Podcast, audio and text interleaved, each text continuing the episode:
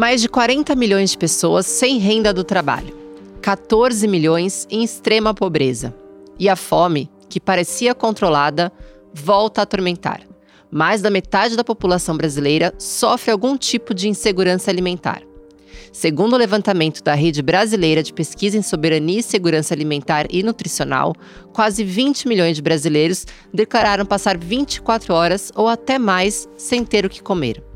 O retrato do agravamento da fome no país será o tema do Câmara Record deste domingo, 24 de outubro.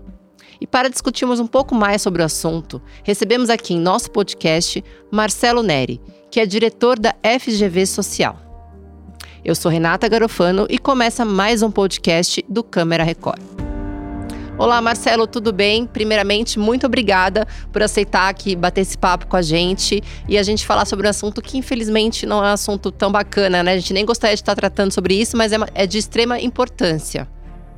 Com certeza, Renata, é um prazer estar aqui com vocês. Marcelo, é, aqui na introdução eu falei um pouco sobre a, a, insegurança alimentar. E eu queria saber exatamente o que, que a gente pode enquadrar é, de ser é, tratado como insegurança alimentar.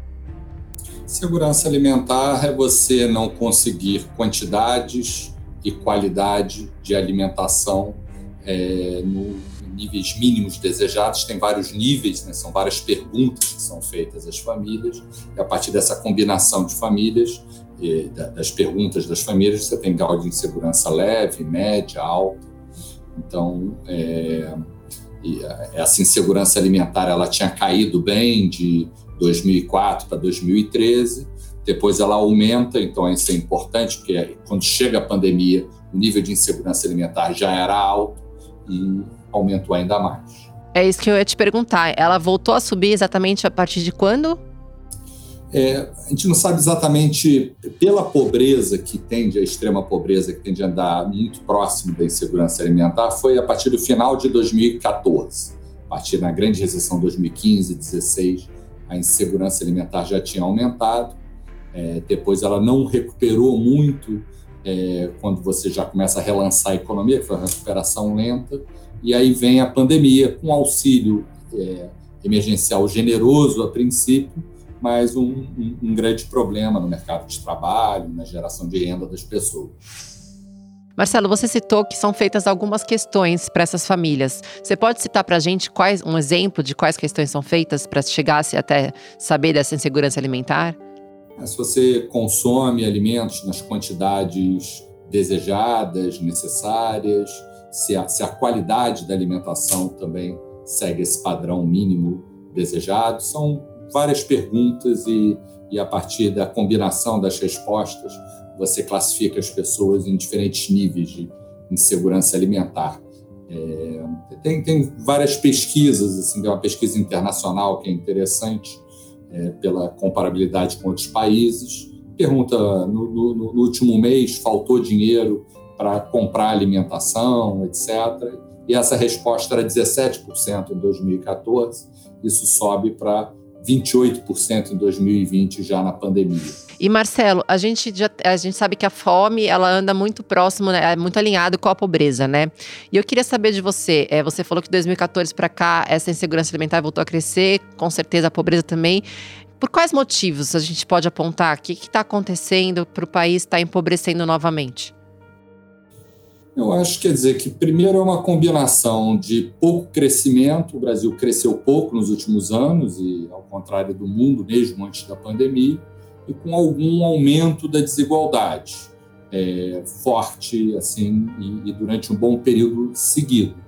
É, então essa combinação, mas eu diria que principalmente um certo descuido dos governos em relação aos mais pobres dos pobres, quer dizer, num certo sentido a pobreza e a insegurança alimentar, elas sobem no mesmo caminho, em parte pelo menos, que eles tinham descido antes. Então, vamos dizer, falta de reajuste do Bolsa Família, ele caiu, por exemplo, quase 20% até 2020, 2014, uma certa fila de formação de pessoas no Bolsa Família, mas isso dentro de um contexto de desemprego em alta, de salários é, estagnados, informalidade alta. Então, uma conjunção de fatores e que, e que são agravados com a pandemia. Atualmente está acontecendo alguma pesquisa? Você tem dados mais atuais para nos trazer, falando dessa quantidade, da, eh, como aumento da pobreza, o que tem causado essa, essa é, a fome no país? A gente tem alguns dados sobre pobreza, sobre pobreza usando uma linha relativamente baixa de 260 reais por pessoa, quase um salário mínimo, uma família de 4,6 pessoas, que é o tamanho das famílias pobres. Então, pelas nossas estimativas, a, a, antes da pandemia, tinha 11% de, de pobres, é, mais ou menos 23 milhões de pessoas. Isso cai para é, é, isso cai bastante com o auxílio emergencial, depois volta a subir, cai a 9 milhões, chega a triplicar quando o auxílio é suspenso, chega a 16% da, da população e cai novamente é, com o novo auxílio, esse que está vingindo agora até final de outubro, para cerca de 13%. Então, a gente teria, vamos dizer, 27 milhões de pobres. É, agora, sem o auxílio emergencial, seriam quase é, seriam 34, quase 35 milhões. Então, esse é, é, é o número mais ou menos de, de julho, partir dessa simulação, combinando o auxílio, alguma retomada da economia. Então a gente pode dizer que foi uma combinação, né? A pandemia ela só aprofundou uma coisa que já estava vindo ruim, né? É, eu diria que a gente tem uma que a gente pode chamar de uma estagflação, essa combinação de estagnação com inflação alta, que é alguma coisa que normalmente não vem junto. E o que as nossas pesquisas têm mostrado que essa estagflação, desemprego alto, inflação alta, é pior para os mais pobres. A inflação dos pobres está rodando a quase dois pontos percentagem acima dos mais ricos, a seis pontos porcentuais se eu pegar os últimos seis, sete anos. Então, a inflação alta para todos, em particular para os pobres, e desemprego aumentou muito na pandemia entre os pobres. Então, essa combinação que é ruim para a economia tem sido péssima para os pobres. Marcelo, diante dessa pesquisa, você sabe dizer para a gente se tem alguma região do país onde o estado está mais grave, assim, a situação é pior que, do que outros locais? A, situação tende que já é mais grave, mas piorou mais, olhando o filme, a comparação de fotos, é no Nordeste, na região norte do país. A pobreza já era mais alta, mas, mas piorou mais nos últimos, é, durante a pandemia, renda do trabalho, etc. Durante algum momento, essas regiões tiveram alguma prosperidade, mas nos últimos anos foi onde a queda foi mais alta. E Marcelo, a gente tem acompanhado também uma queda, né, é, no número da, da, da pandemia. A gente acha que ano que vem vai ser melhor. A gente consegue prospectar um ano melhor, 2022, é, com redução da pobreza, redução do número de pessoas passando fome no país?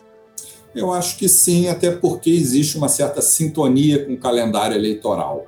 Ano de eleição, nos últimos 30, 40 anos, a pobreza sempre cai no Brasil e o, meu, o, o meu temor é em relação a 2023.